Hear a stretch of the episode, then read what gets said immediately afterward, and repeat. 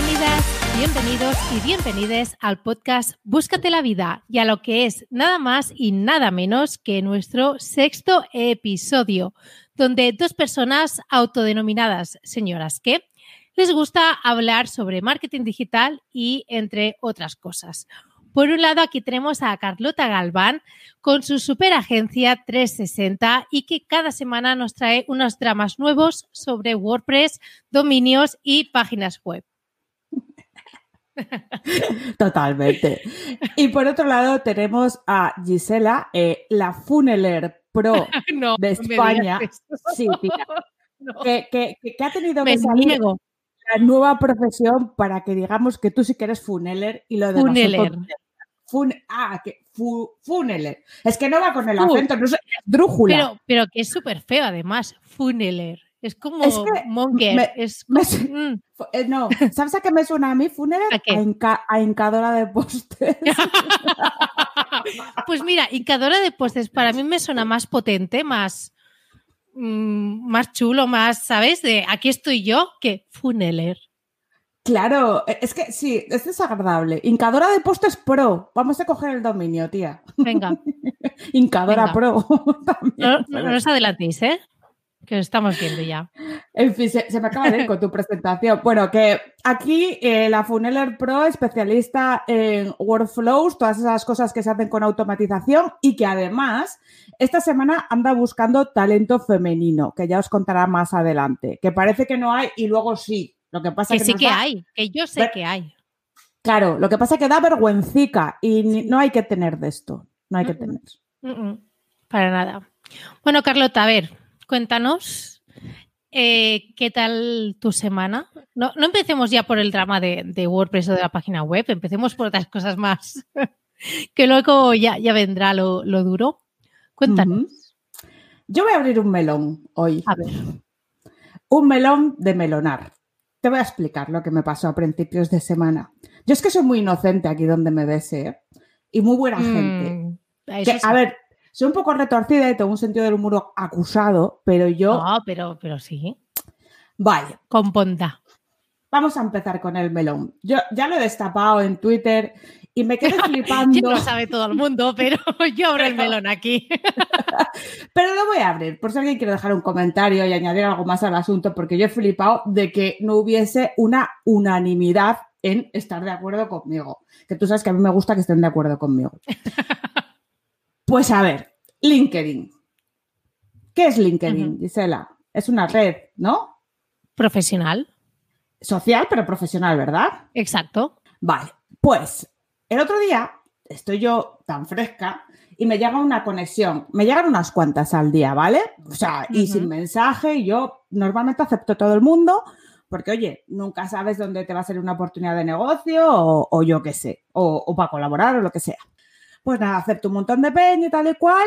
Y eh, me escribe, me escribe una de esas personas después de haber aceptado la conexión. El típico mensaje normalmente es, oye, gracias por haber conectado, o hola, te voy a vender mi moto, eh, o hola, dame 15 minutos para presentarte mi producto, que hola, como que a mí me sobra el tiempo, ¿sabes? Pero bueno, me llega y me dice, es que fue muy bueno. Se llamaba, se llamaba Manel, porque borré el nombre en Twitter, pero sí, claro, escucha. voy a contar cómo fue. A mí, yo veo que Manel me empieza a hablar y que la primera frase es, oye, que me suena tu cara, yo creo que hemos coincidido, pero no me acuerdo de dónde. Oh, ¡Qué antiguo que es eso, por favor! Claro, pero escucha, yo como soy tonta, vuelvo a repetir. O sea, soy perra vieja, pero, pero luego soy gilipollas para según qué cosas. Y digo yo, Manel, Manel, hostia, este es un sabandíger. Este tal, y ah, seguro que, claro, Manel. Pensabas que era Manel, de Manel de los sabandígers. Claro. Y digo yo, este está diciendo que le suena porque su normal no ha caído, que mi foto de perfil en, sabandíger soy yo.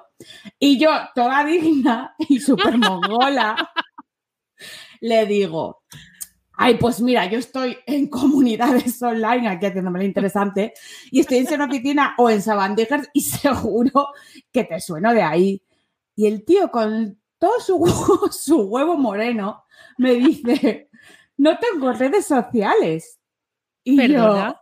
yo, claro, fue como en plan, hola, ¿y qué es esto? ¿Una charcutería? O sea, estamos en LinkedIn, ¿no? Bueno, eh, sigue, claro, o sea, esto es como cuando te hablan, tú contestas y ellos como si oyes llover, pues lo mismo. Y me dice, "Ah, es que pensé que era de escalada o de bucear. Y yo, claro, Y tú sí, de paracaidismo también. claro, yo voy todos los fines de semana a escalar paredes rocosas, no me ves que tengo yo toda la pinta de esto. Y el Y a bucear en el Manzanares. Claro, sí. a ver- que yo he buceado, ¿eh? O sea, todavía no, todavía no tengo el paddy, pero igual lo he hecho dos veces. Este señor, es que vamos, me, me ve todos los fines buceando. Bueno, ya yo me mosqueo.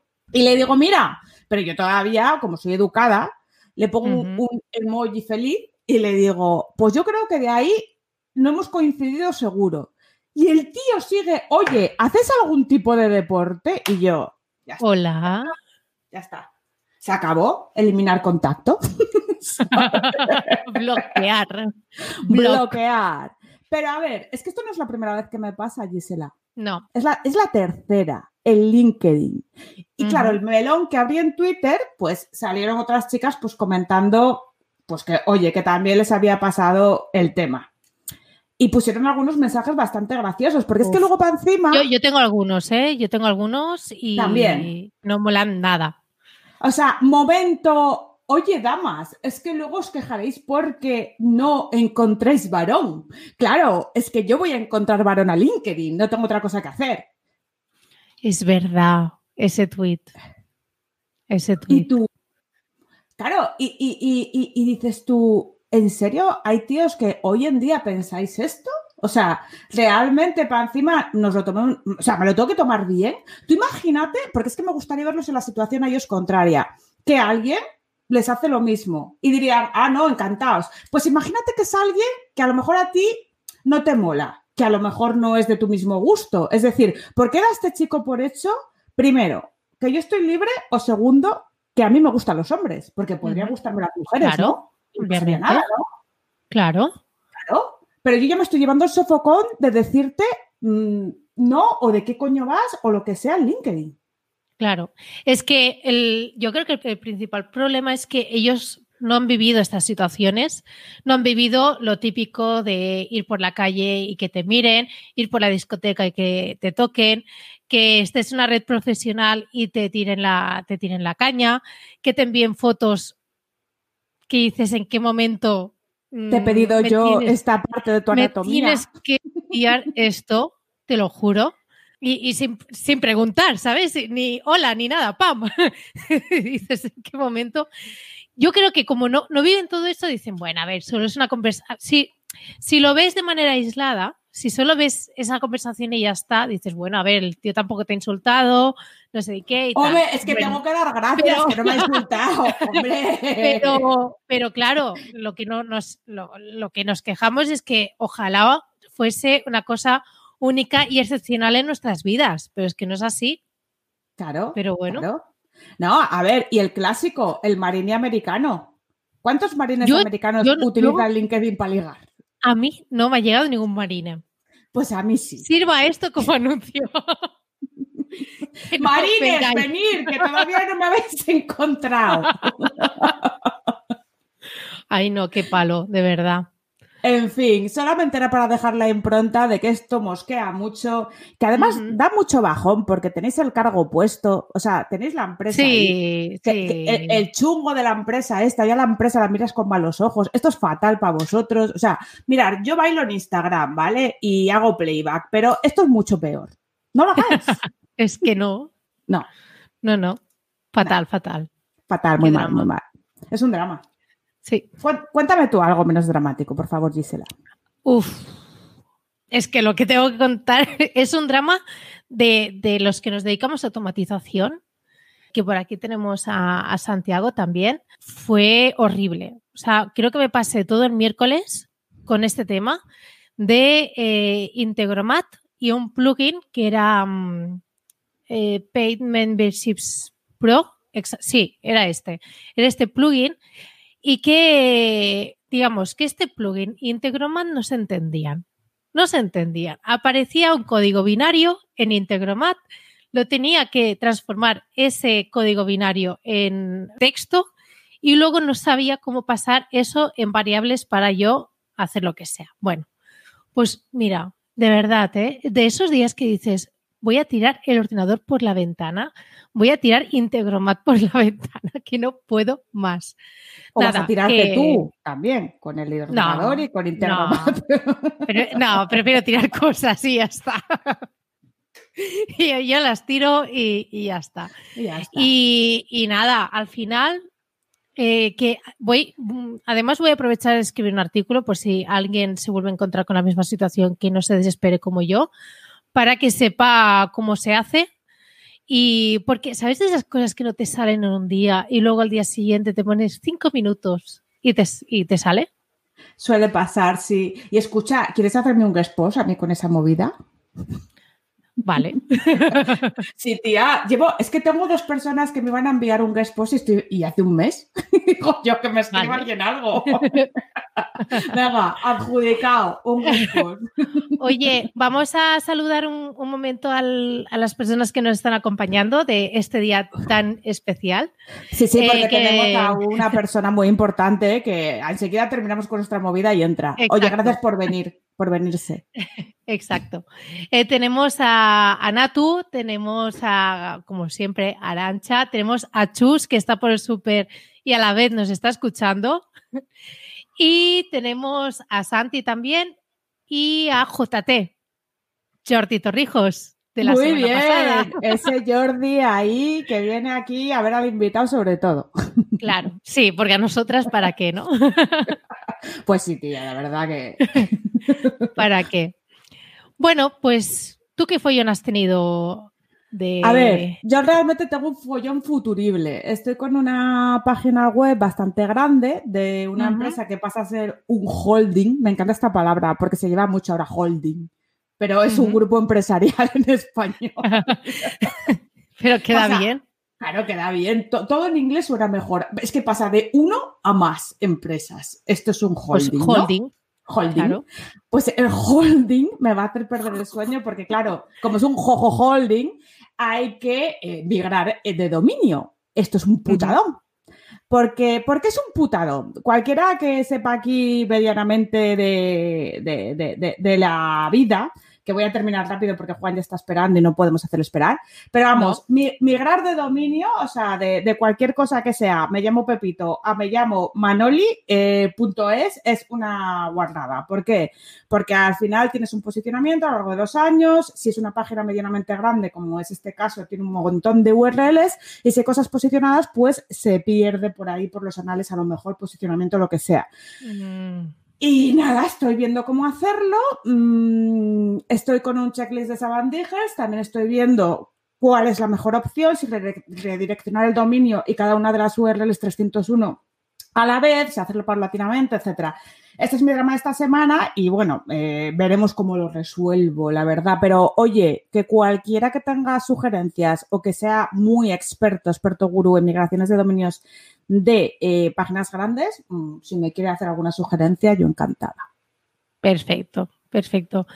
Pues yo simplemente, antes de dar paso a nuestro invitado, eh, decir de que estoy buscando ponentes, eh, sobre todo mujeres, porque a la mínima que buscas ponentes, muchos hombres siempre se, se, presentan porque tienen ese morro, ese morro que nosotras también tenemos que ir aprendiendo, de que nos mm. tenemos que querer más y decir, venga, yo salgo, porque yo sé que hay muchas chicas que se dedican a temas de automatización, así que también quiero animarles y que den ese paso adelante eh, para el evento online de Marketing Automation que va a ser el 27 de noviembre y ya podéis inscribiros para los que estéis interesados en giselabravo.com barra evento. Ya está, ya he hecho mi spam.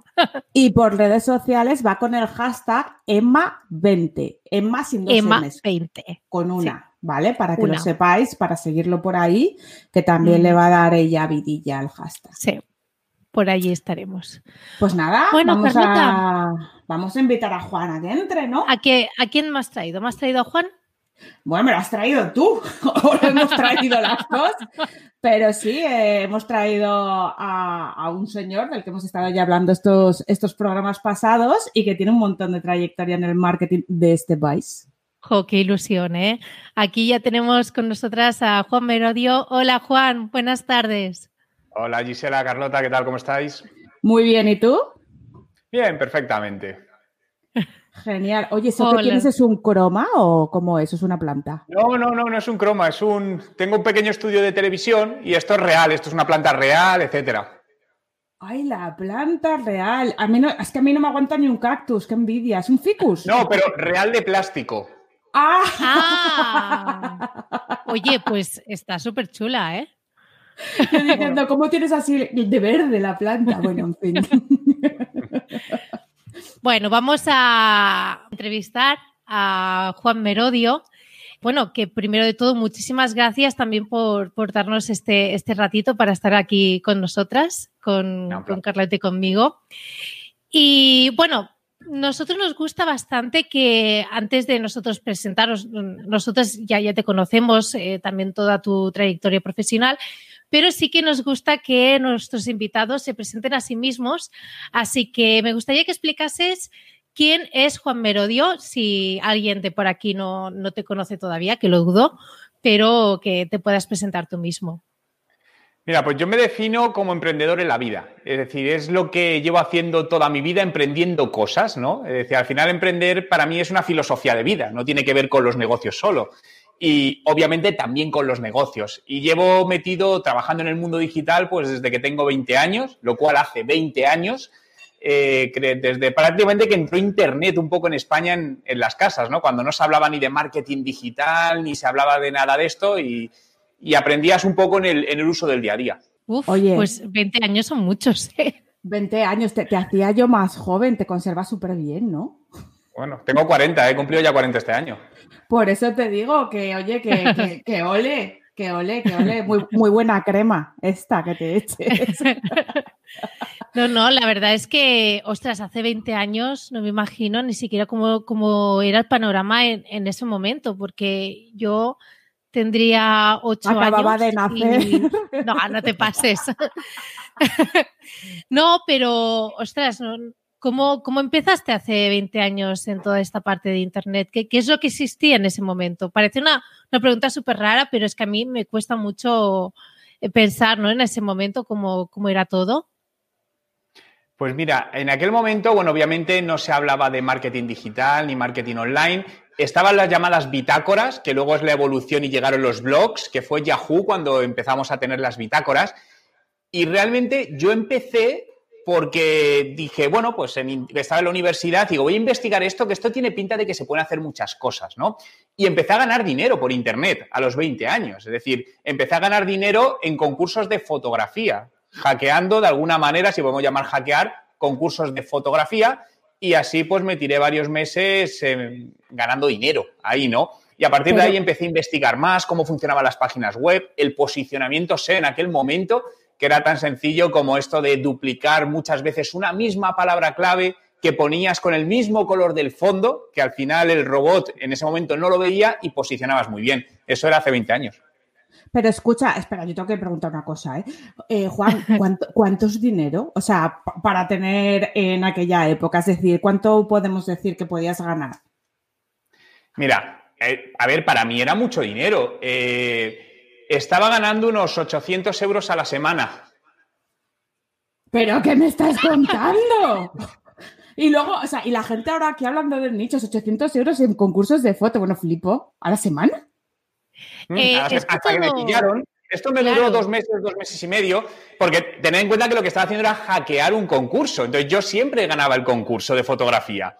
Entonces, hasta que me pillaron lo que estaba haciendo, que básicamente es porque no tenían reconocimientos de IP y yo ponía muchos ordenadores a votar constantemente en bucle. Entonces, claro, yo siempre ganaba y hasta que me detectaron, detectaron eso, solucionaron el problema y ya dejé de ganar. Bueno, estoy flipando, o sea, que tú tienes conocimientos de hackerismo, o sea, tú así. No, en absoluto. Es decir, te digo mi conocimiento de hacker. Coges, estaba la fotografía, botón votar, cogía el mouse del, del ratón, lo ponías encima a votar y lo que hacía era apoyaba el ratón físico encima de la tecla Enter y entraba en bucle. Eso lo hacía con tres ordenadores a la vez y eh, concurso ganado. Eso es muy sabandíger, Gisela. Sí, sí, sí, sí. ¿Cómo era la palabra? Agibil. A... Agibilius. Sí, sí, sí. La verdad es que eso es buscarse la vida, totalmente. 800 euros, tía. Alternativas, pensamiento lateral. Totalmente. Vaya que es lateral. Y escucha, ¿ahora sigues haciendo esto para ganar concursos o cuál es tu actividad principal? No, ya no. No, mi actividad principal básicamente es desde ayudar a emprendedores o empresas en toda la parte de marketing, negocio digital, transformación digital y toda la parte de formación. Es quizá donde más estoy metido, ¿no? En, la parte de docencia, ayudar y enseñar a personas en todas las disciplinas de habilidades digitales. Vale, pero ¿esto qué se llama? ¿Mentoría o cómo es? ¿Cómo, cómo ofreces este servicio? ¿O, ¿O das clase en escuelas? Porque esto sí que sé que un poco lo has hecho, ¿no? He dado clases en escuelas, he estado muchísimos años dando clases en escuelas. Ahora únicamente doy clases en mi escuela, eh, que al final es, es, aprovecho ya. Ah, eh, pero... Sí, sí, bien hecho. Ay, con la camiseta. Pero al final es formar tanto en, cursos, bueno, son todo o videocursos grabados o cursos en directo, ¿no? Y es algo. Luego también tenemos lo que comentabas de mentoría, Carlota, también lo hacemos, es decir, con alumnos o personas que necesitan un acompañamiento, porque muchas veces te enseñan a hacer las cosas, pero te sientes solo, ¿no? Entonces, al final, tener un consultor o alguien que ayude a estas personas, sobre todo al arrancar al principio, esas primeras directrices, es algo que hacemos también. Pues oye, eso es interesante, porque a mí es un servicio que me demandan, pero me da mucha pereza. Es porque al final, si, o sea, si tienes que estar trabajando para clientes y luego acompañar a una persona que está empezando, a mí personalmente no me da la vida. Supongo que tú al tener equipo, supongo que lo haces así, pues es más fácil, ¿no? O lo haces tú personalmente. Ahora ya no. Antes sí, antes eh, me dedicaba a hacer consultorías y mentorías las hacía yo. Entonces, claro, llegaba un momento que era una locura, porque claro, estás llevando tu negocio, llevando siete, ocho consultorías de clientes, no sé cuántas mentorías. Entonces, yo vivía pegado en, Skype, básicamente sobre todo la época que viví en Canadá. Eh, cuando llegué, monté un equipo y ahora pues eh, es mi equipo quien lleva todo porque estoy centrado en otras cosas. Como dices, al final el tiempo es limitado, entonces tengo que poner el foco en algo. Oye, ¿cómo mola eso de Canadá? ¿Qué, tal ahí? ¿Cuántos años estuviste? En Toronto, ¿verdad? En Toronto, cuatro años estuve viviendo allí. Qué frío. ¿Cómo se come? ¿Bien? bueno, el frío no es tan terrible, ¿eh? Al final te abrigas. Es decir, eh, fíjate que, es, un tema de ropa. Yo, yo no pasé tanto frío. Al fin. A ver, hay días que hace mucho frío, pero como sales abrigado tampoco lo llegas a, sentir horriblemente. He visto en un documental, que no sé si es verdad, que para pasar de una calle a otra hay unos túneles, pero que son unos tubos así como de cristal por, por la calle, o me lo he imaginado. A ver, hay en algún sitio, hay, por ejemplo, hay un sitio que es como un tubo de cristal que conecta por la calle a dos centros comerciales, pero lo que tiene Toronto es lo que llaman el PAF, que es una ciudad subterránea. Entonces, todo está comunicado por abajo y hay mucha gente que en invierno ni sale a la calle porque allí vives en edificios que llaman condos. Entonces, tú bajas de tu condo en ascensor coges un camino de esos internos y sales y vas a la oficina sin necesidad de salir a la calle. Eso a veces llega a ser un poco vida topo. Ya. La melanina mal, ¿no? En esa época. Sí, la vitamina D. De hecho, cuando vinimos y nos hicimos análisis, teníamos la vitamina D por los suelos. También yo tengo que decir una cosa: yo tenía la suerte de salir todos los meses. Yo venía una vez al mes a España, por lo menos, y luego viajaba por Latinoamérica. Entonces, al final, pues estabas ahí recogiendo vitamina D de otros lados. Hablando de Latinoamérica, en, el anterior episodio tuvimos aquí un invitado que nos explicó una anécdota contigo, que estuvo contigo en, Colombia. Eh, también lo tenemos ahora mismo aquí en, el chat del directo, que es Jordi Torrijos, que nos comentó que, eh, bueno, estuvo tomando un café contigo y tal, y, que en ese momento tú no lo sabías, pero que en ese café él tenía un currículum para, para enseñarte, que quería trabajar contigo y todo eso, porque él también, eh, por cosas de, de, la vida, se, se mudó a, Colombia a vivir y, una de esas aventuras ¿no? que, tuvo allí, una de esas fue esa charla, ese café que, tuvo contigo. Probablemente además sería casi seguro en un, en un eh, Juan Valdés, porque al final yo vivía en un Juan Valdés allí tomando cafés con gente. Porque esas giras en Latinoamérica, como que quieran para dar charlas en, eventos. Pues de todo. Eh, bueno, yo estuve en Colombia, yo viví dos años en Colombia, pero porque fuimos allí a montar una empresa. Entonces, para ah. montar una empresa necesitamos estar allí me fui con dos de mis socios, nos alquilamos una casa y estuvimos allí. Y de paso, desde allí lo puse de base para viajar por distintos puntos de Latinoamérica para, conferencias, ¿no? Al final era mucho, mucho más rápido. Lo que pasa que, bueno, pues eh, como todo, pues fue una época muy buena, eh, tuvo sus pros, sus contras, pero bueno, luego de allí vine a, España unos meses y ya luego me fui a Canadá. Muy bien, muy bien. Pues teniendo en cuenta todo esto, el tiempo que llevas, toda tu trayectoria, ¿nos puedes explicar, por favor, el tema de Telecinco? El tema de Sálvame, Viva la Vida. Viva la Vida es un programa, ¿no, Gisela? Porque yo no lo conocía así. Eh, sí, sí, sí, tengo entendido. ¿Cómo ha, pasado, ¿cómo ha pasado y Lidia Lozano. Sí, nos hemos echado unas risas con eso, un poquillo, sí, lo reconozco, pero nos ha parecido muy divertido. A ver, por cualquiera que vea Sálvame sabe qué tipo de programa es. Entonces, nos ha llamado muchísimo la atención que teniendo en cuenta el bagaje que tienes, pues hayas acabado en rollo Sálvame, que es un poco, vamos a destrozarnos unos a todos, o sea, unos a otros, un poco rollo cotilleo, salseo y tal. Entonces, hemos flipado. Coméntanos, ¿cómo, cómo, has llegado hasta aquí? ¿Qué ha pasado? ¿Cómo te han contactado? ¿Tú les contactaste? Pero es distinto. A ver, mi papel ahí es distinto. A mí me llamaron un día, igual que me llaman de otros programas de televisión, para dar mi opinión sobre, en este caso era sobre Lidia Lozano, en un tema de, su visibilidad pública, ¿no?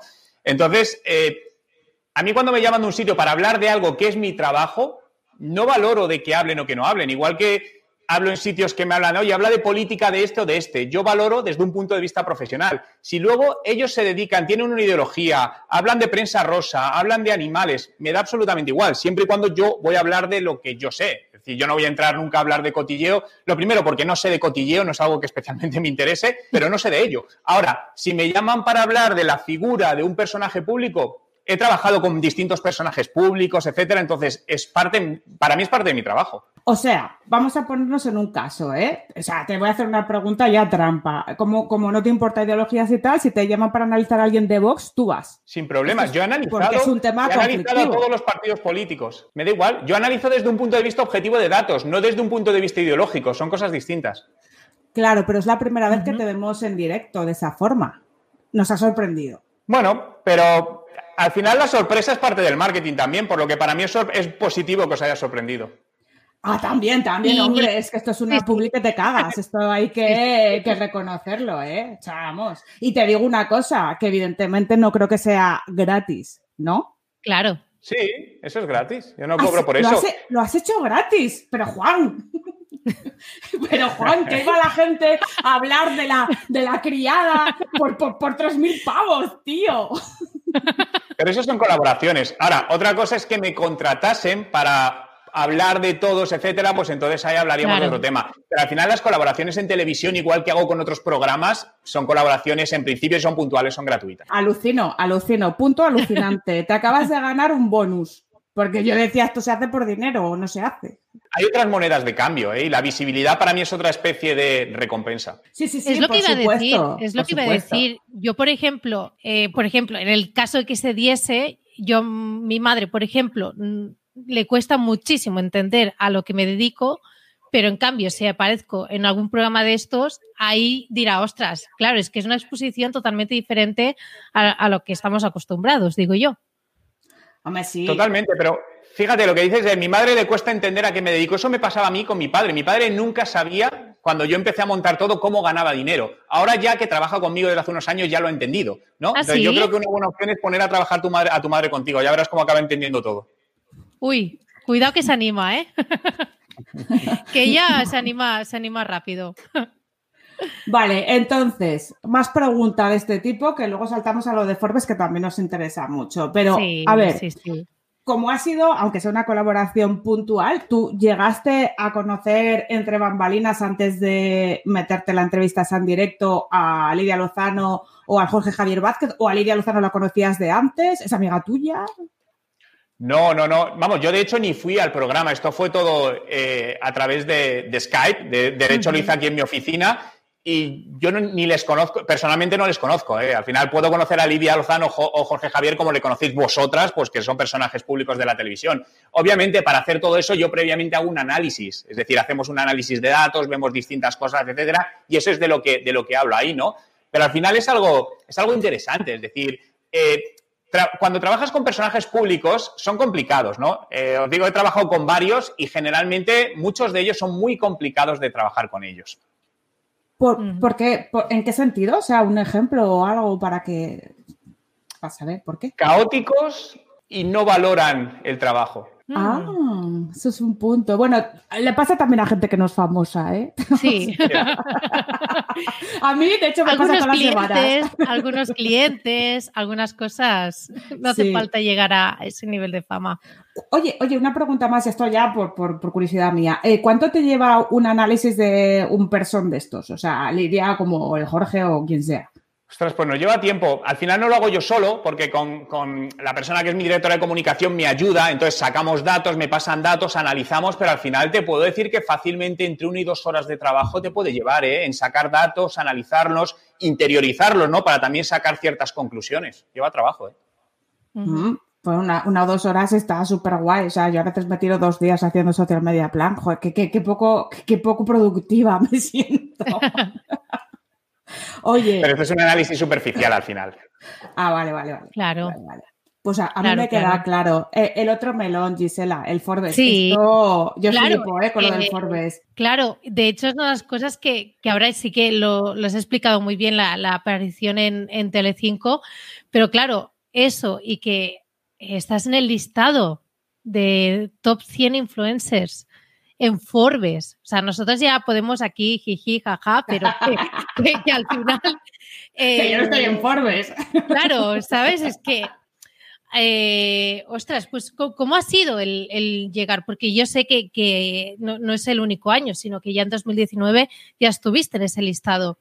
Entonces, eh, bueno, explícanos cómo, cómo, ha sido ¿no? llegar a, poder aparecer en este tipo de listados que está muy limitado a unos cuantos gente que ha conseguido esta, esta exposición. Sinceramente no lo sé porque son ellos quienes tienen sus criterios de selección. Es decir, no presentas nada. Sabes que hay concursos que al final dicen, preséntate para el concurso, entrega. Aquí no.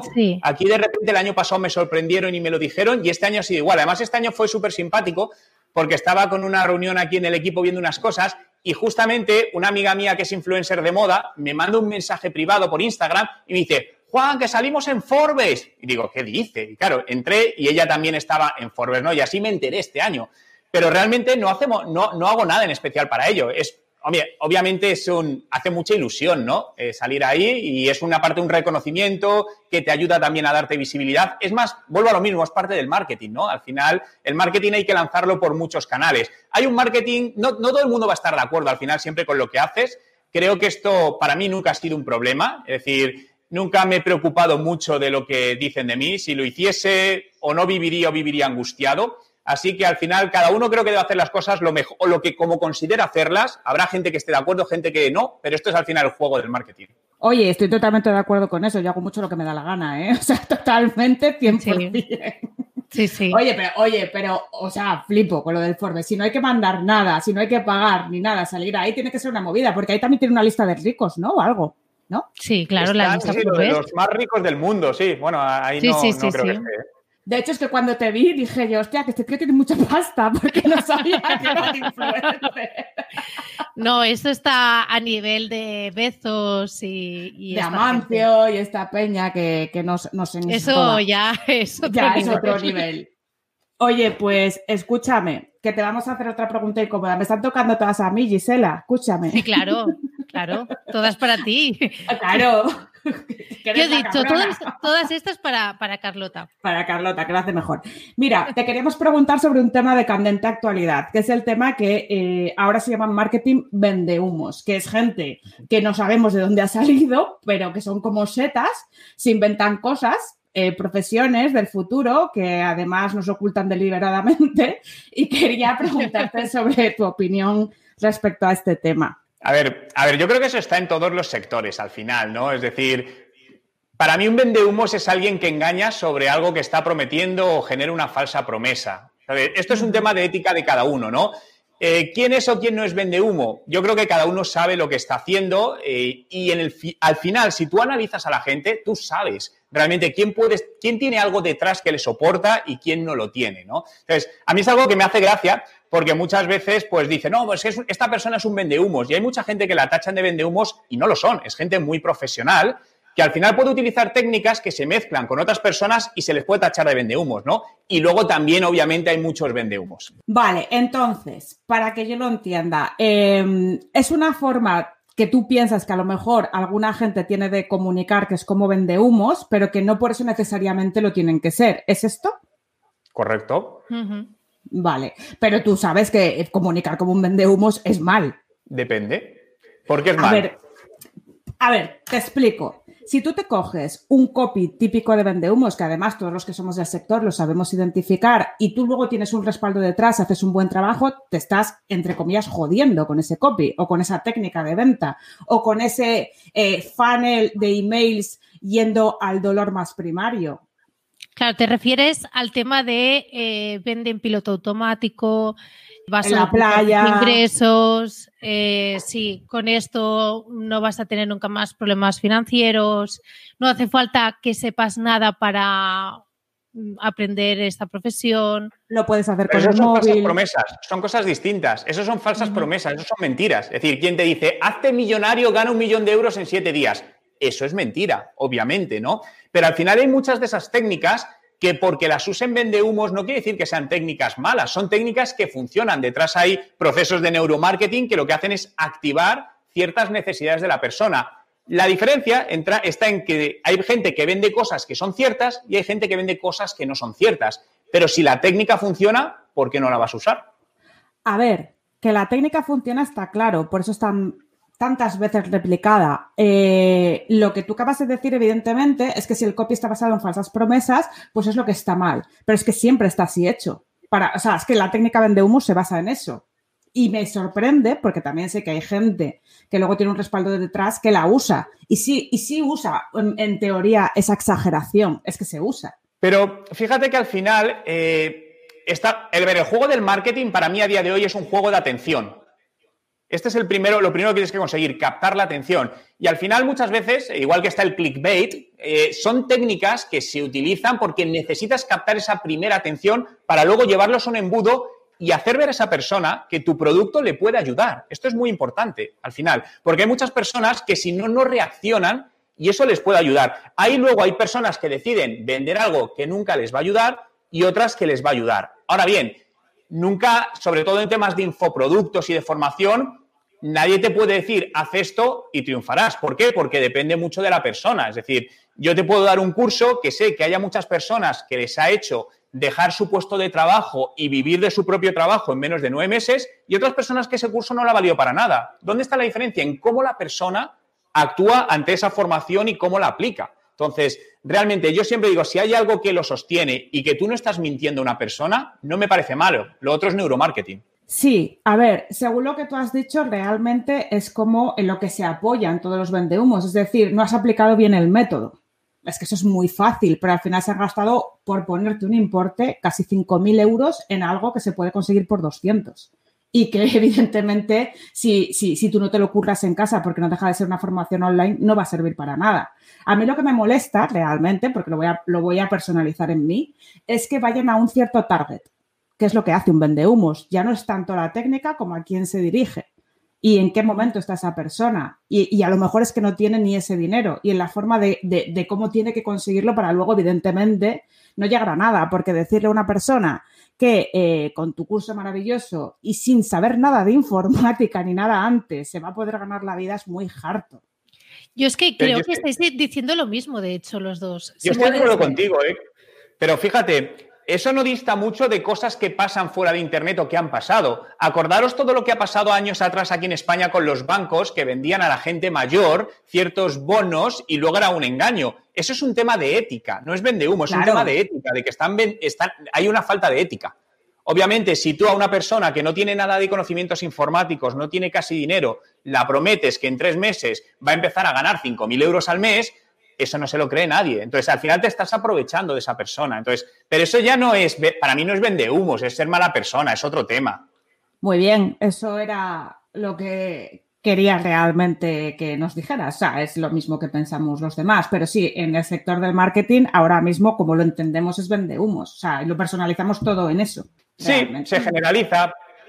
Pero bueno, al final, si tú sabes que lo que estás haciendo está ayudando a personas y no estás engañando, yo creo que esas personas, quien lo haga bien, debe seguir por el camino si le funciona y ayuda a gente. Sí, sí, por supuesto. Yo también estoy de acuerdo contigo. Si no, o sea, si no estás engañando gente, o sea, a, ver, que claro que hay derecho a vender lo que faltaba, ¿sabes? Sí, sí, sí. Sí, sí. no, a ver, yo de, de hecho, yo creo que estáis, eh, que lo estáis, digamos, estáis planteando lo mismo. Sí que es verdad que yo, por ejemplo, que me dedico al tema, todo el tema de automatización de marketing, Em, y, tema, y también toco temas de, de embudos, sí que me veo bastante afectada en el sentido de que hay personas que luego tienen la sensación de que los embudos eh, de manera mágica te van a funcionar de manera espectacular, que si hablas de cierta manera, entonces eso ya va a ser la bomba, que, eh, bueno, casi que, que, son un milagro, ¿no? Realizar embudos y que tú lo pones ahí automáticamente y te vendes solo. Es quizás eh, a mí, por ejemplo, a nivel profesional sí que me toca bastante eh, luchar un poco contra todo esto, porque sí que es cierto que se ha hablado mucho de, los embudos como algo milagroso, cuando en realidad es un, es un tema de optimización continua. O sea, es, no es algo que tú digas, mira, lo lanzo y, y, aquí queda y ya está, sino que es algo que no paras de optimizar nunca. Entonces, yo sí que en este sentido, por ejemplo, sí que mm, aparte de lo, de lo, personal, yo creo que también el sector de marketing sí que debemos eh, procurar también distinguir eh, quién, quién, ofrece servicios también a profesionales y quién está prometiendo cosas que en realidad no tienen ni lógica y lo que tú comentabas, ¿no, Carlota? De gente que, mira, no necesitas saber nada de Internet porque mañana ya podrás ser consultor de no sé qué. No, eh, nosotros tardamos mucho en aprender, muchos errores hay detrás, eh, muchos proyectos, como para coger la suficiente experiencia. Que, Juan estaba cuando Yahoo, o sea, supongo que tú no te has tirado dos horas al día en un ordenador, ¿no? Supongo. No, claro. pero fíjate, pero al final eso son, es intrusismo laboral lo que estás diciendo, ¿no? Y lo habréis visto muchas veces, pues gente que te mm. dice, no, es que me hacen SEO por 29 euros al mes, es que tú eres muy caro. A ver, no. Yo parto la primera. Si esa persona está dudando eso, ese no puede ser un buen cliente para ti. Eso es lo primero. Entonces, cuando se, prepare mentalmente, es decir, le faltan datos de contexto. Entonces, cuando tenga los datos, volverá al profesional. Entonces, si al final tú eres un buen profesional, no, no vas a tener problemas. Todos los que juegan con el engaño es parte del juego, están ahí. Yo no me preocuparía por ellos. Creo que cada uno tiene que seguir haciendo su buen trabajo, seguir su línea y las cosas irán bien. Sí, porque al final queman tierra, al final. Eh, sale gente decepcionada y, al final, bueno, por suerte estamos aquí profesionales que, que recabamos a toda esta gente que, sale desencantada de, este tipo de servicios. Lo que sí, por ejemplo, en temas de SEO, yo sí que he escuchado muchas quejas del sector de que hay gente que deja de creer en la efectividad del SEO por culpa de eh, este tipo de servicios, porque los contratan y dicen, ah, no, pues el SEO no sirve para nada. Y luego, digamos que cerran muchas puertas también a profesionales de, de verdad también hay que manejar las expectativas del cliente, ¿eh? porque se piensa que tú le implementas una estrategia y que ya está, que tú se la has implementado y luego eso va solo. No, si tú no me trabajas los contenidos, tú no haces una mierda en el blog y me subes luego basura a las páginas, pues todo lo que yo haya hecho, si para encima no te hago mantenimiento, pues se va a ir al garete. O sea, es que esto es una, una cosa de, de, de, de A a la Z, ¿no? No sé, como quien dice. Yo cuando la gente me dice, posicióname en un mes. Pues mira, vete a otro. Yo no te voy a posicionar en un mes y quien te prometa esto te está metiendo una trola como una farola. O sea.